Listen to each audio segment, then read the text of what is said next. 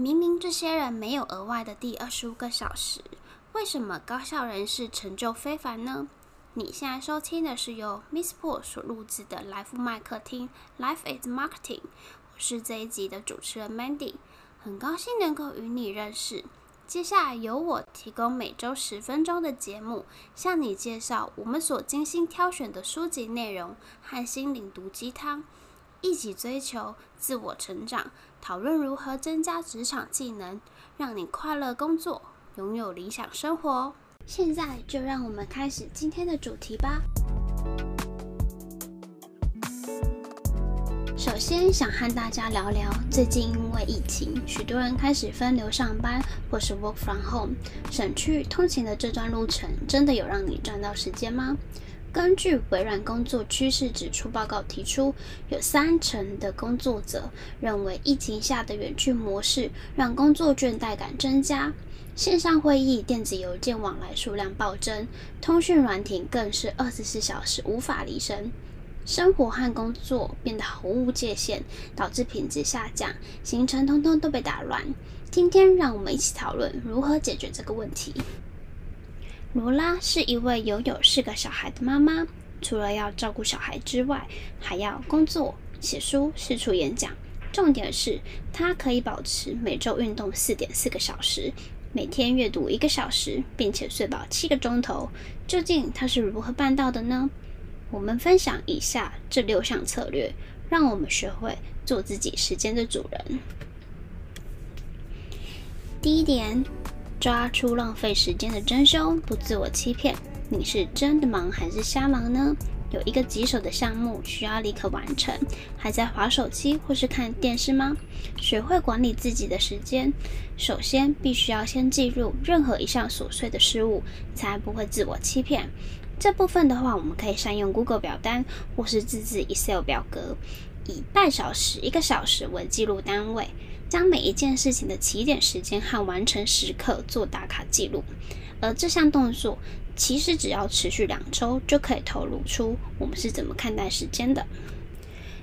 以我自己为例子的话，过去一周上班含交通的时数是五十八个小时。而实际认真工作的时间其实只有四十个小时，这中间差了十八个小时，可能是晃神、上网摸时间、交接工作没有效率等。所以我重新审视了我的时刻表，我发现可以调整的，除了专注效率之外，来回通勤的时间是一到一个半小时。这段时间其实可以拿来充分的利用，像是听工作职场的 podcast，或者学习另外一个语言。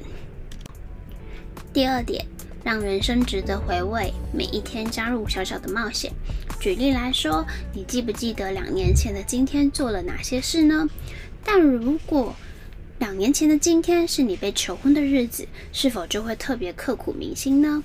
安排例行公事可以省去动脑的时间，但单调的日子会让时间飞逝。空洞、无聊和熟悉的生活，这每一步骤都会让时间枯萎。不妨每周、每天为自己创造一些仪式感，买一束花，做顿饭，每天安排不一样的行程，像是我们可以提早几站下车，绕路回家，进行小小的一次探险。透过一点点的改变，提高我们对时间的体认。第三点，我们可以做的是，别把时间表填满。留下让你自己怦然心动的事物，没有胜过于有。留白的行程可以迎接更多机会。这几年，日本简化大师近藤麻里一炮而红，从根本去翻转观念。在《怦然心动的人生整理魔法》这本书里面写道：不只要丢掉不喜欢的东西，更要留下让自己怦然心动的物品。而这个想法其实也可以运用在我们的时间表上。疯狂工作的人感觉时间更少。行程表只留下会让你怦然心动的事，并且学会为工作设下期限，才能拥有更多时间。高效人士会选择为一天忙碌的行程留下空白处，像是吃饱饭后不立即回到工作岗位上，反而到公园散步半小时，抽空休息。下班时间后，就会专心陪伴家人，或是发展个人兴趣，舍去公事上烦心琐事。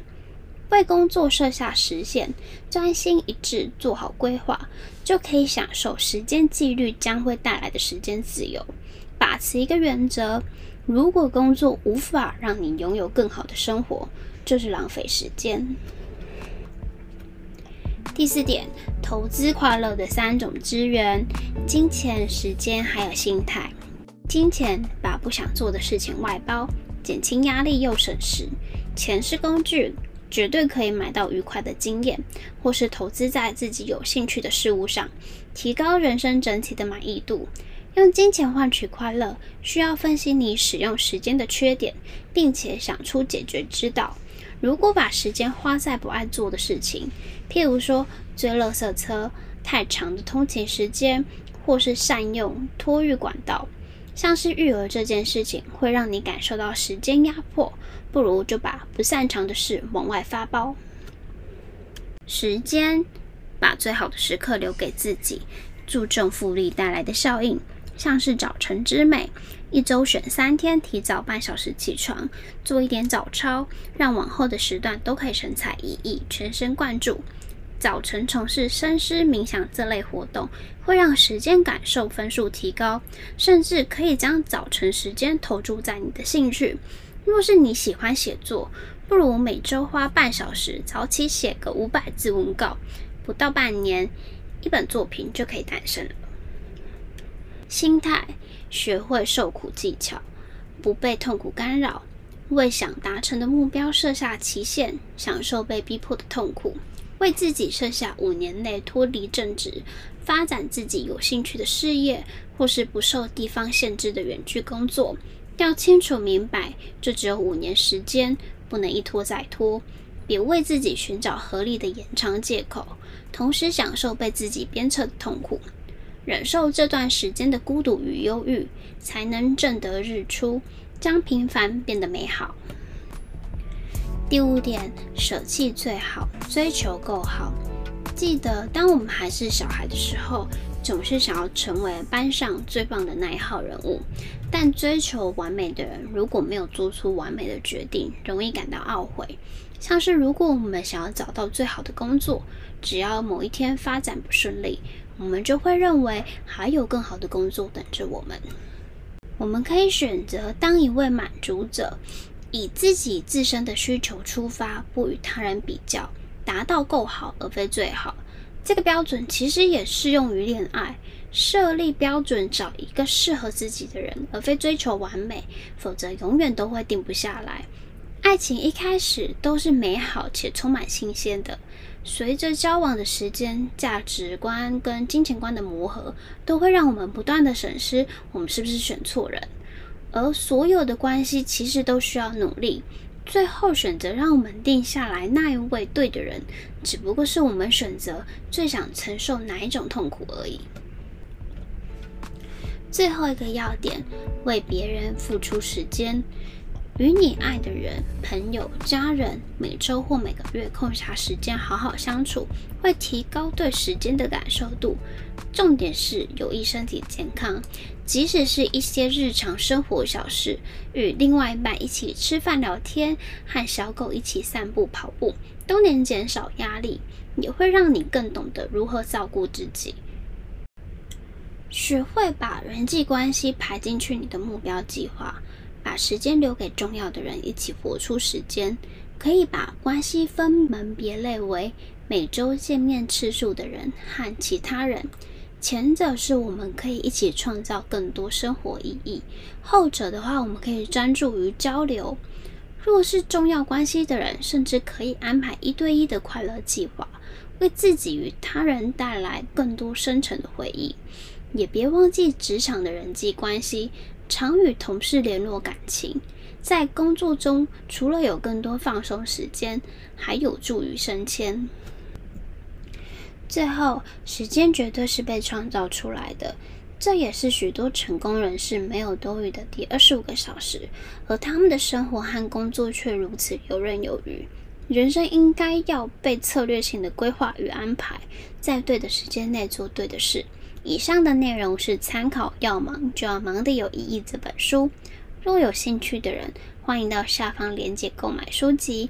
同时，我们也提供 Excel 表格，以一个小时为单位，让你可以详细记录自己的行程。